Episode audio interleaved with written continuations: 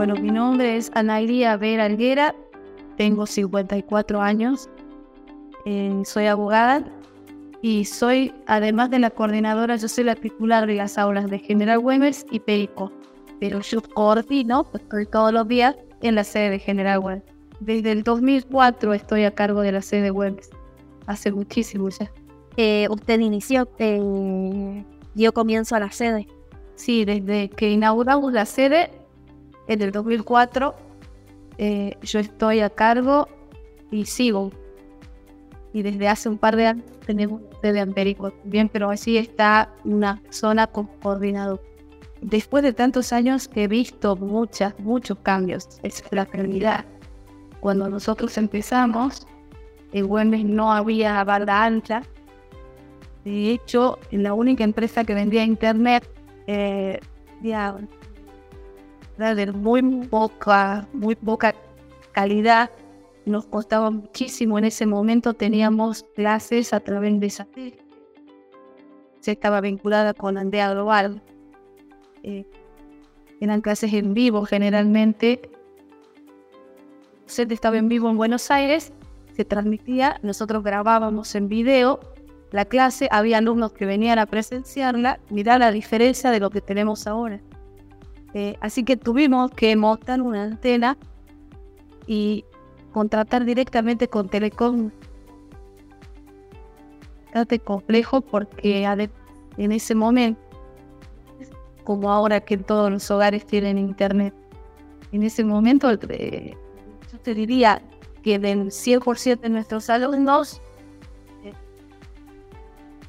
no llegaban al 10% los que podían acceder a Internet otro lugar que no fuera la sede.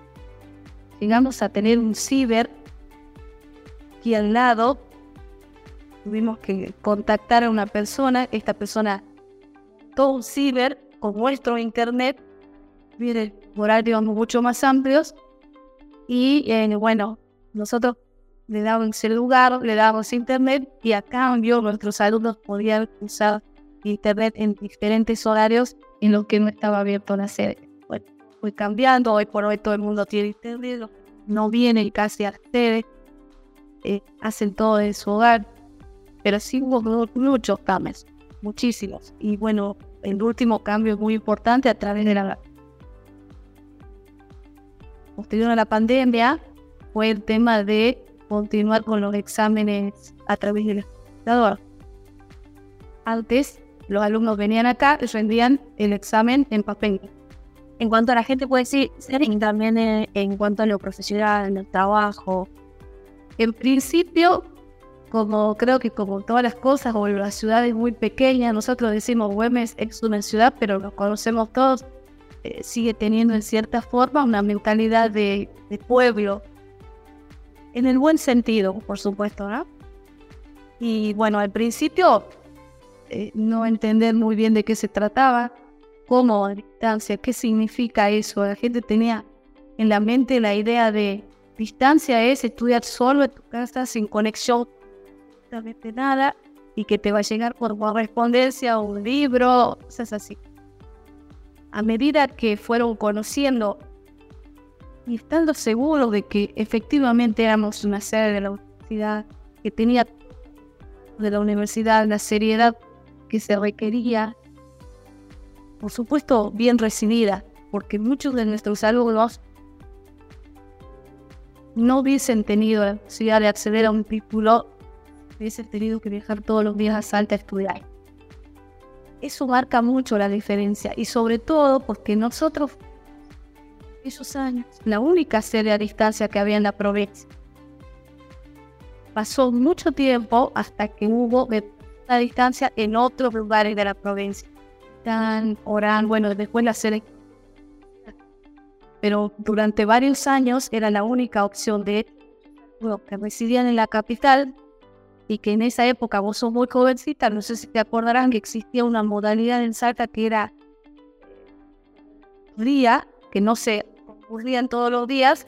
Bueno, muchos de esos alumnos se habían cambiado a esta modalidad bueno, Huella Salta también existió y se hizo masiva y bueno, sabemos que hoy tenemos más de 100 sedes por educación.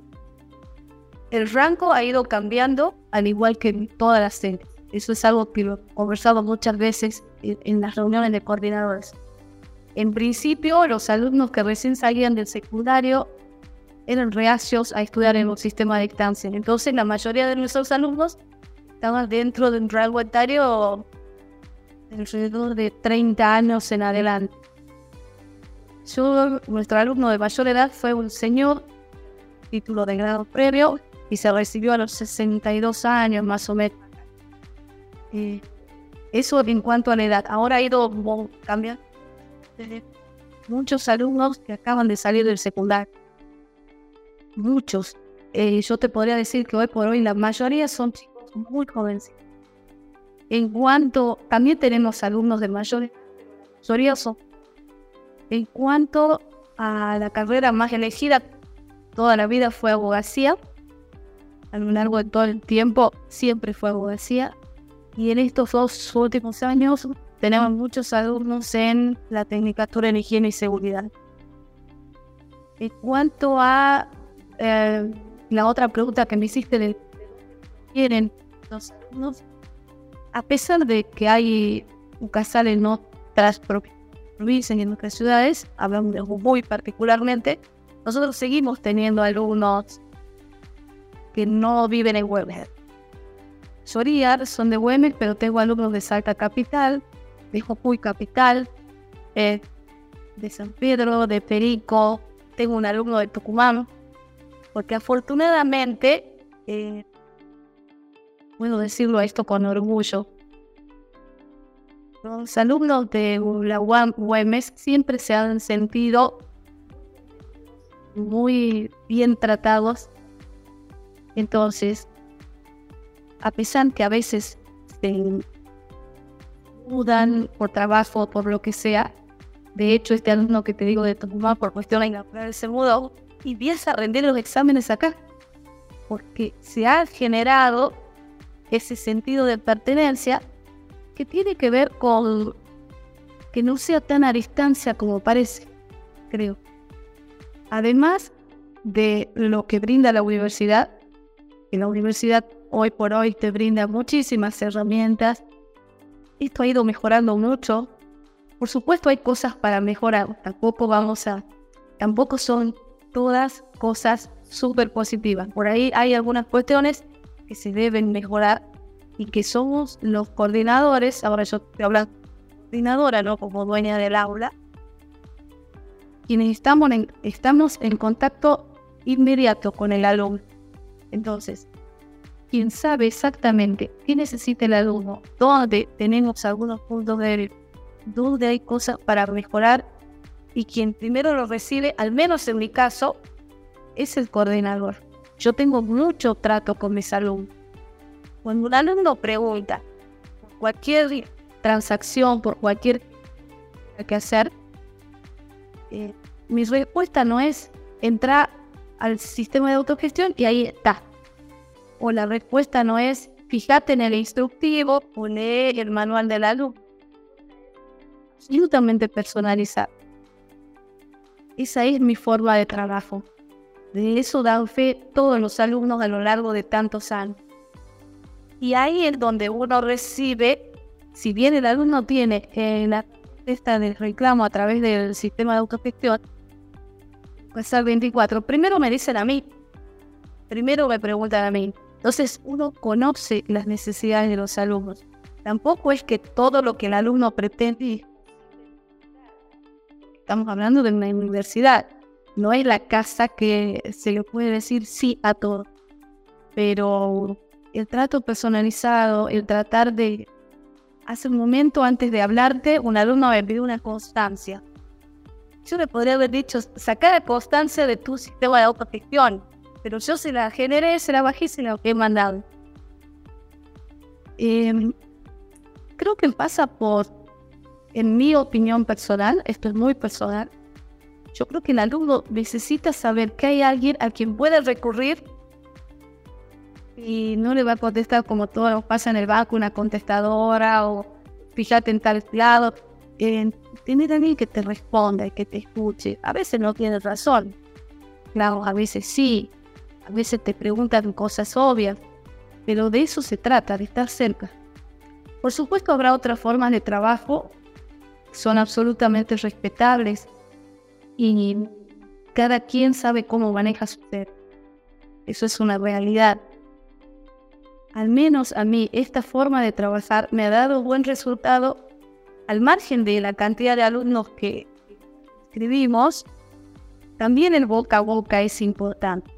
No es solo eh, sea por Facebook, la publicidad por Instagram, también a nosotros. Yo hablo siempre de mí. A mí me sirve que alguien le diga a alguien, no te inscribas en siglo XXI, por decir, por dar un ejemplo. Inscribite en UCASAT porque hay una persona, cuando vos le preguntes algo, te va a responder. en cambio, en siglo vas a tener que llamar a Córdoba. Sin ánimo de merecer, yo soy egresada del siglo XXI. Pero me refiero a, a eso, al trato cotidiano. De hecho, todos mis alumnos tienen celular. Que todos los días hay pequeños desafíos.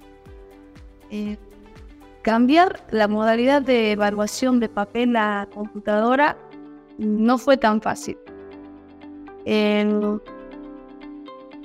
trabajar en pandemia, a pesar de lo complicado que debe haber sido para muchísimas personas, no solo en UCASAL, en general, yo creo que para UCASAL fue más o menos fácil eh, asumir la educación a distancia en pandemia, porque simplemente fue hacer más de lo que veníamos haciendo.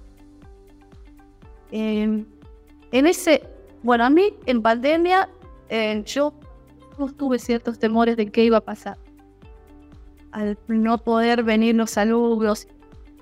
Entonces, como vuelvo a lo que Güemes es un pueblo, eh, nosotros no hemos sufrido el aislamiento o el encierro. Yo venía todos los días a la universidad, por supuesto, patillas, con ropa de gimnasia, porque estaba todo cerrado pero estoy a media cuadra de la policía y la policía sabía que no estaba trabajando. Me veían venir todos los días a trabajar.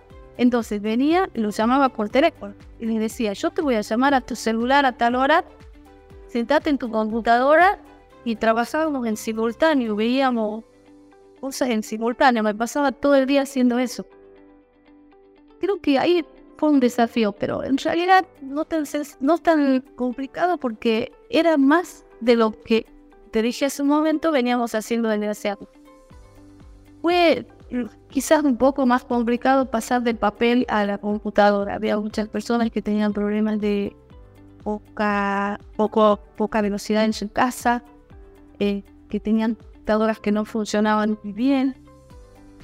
Ahí creo que se complicó un poco. Era una incertidumbre total que llegaba el momento del examen.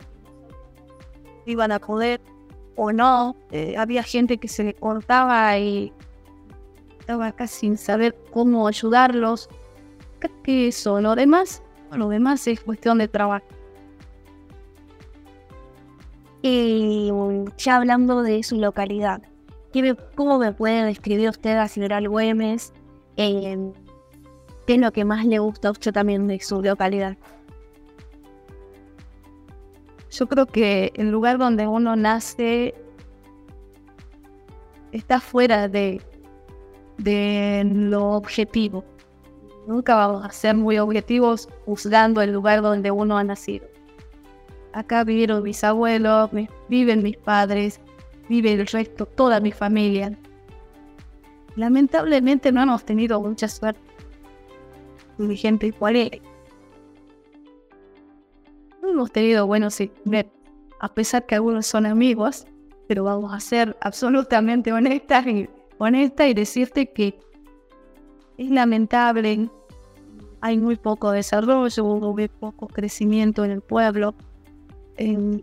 uno tiene la sensación de ir haciendo grande y que el pueblo no crezca como uno hubiese querido.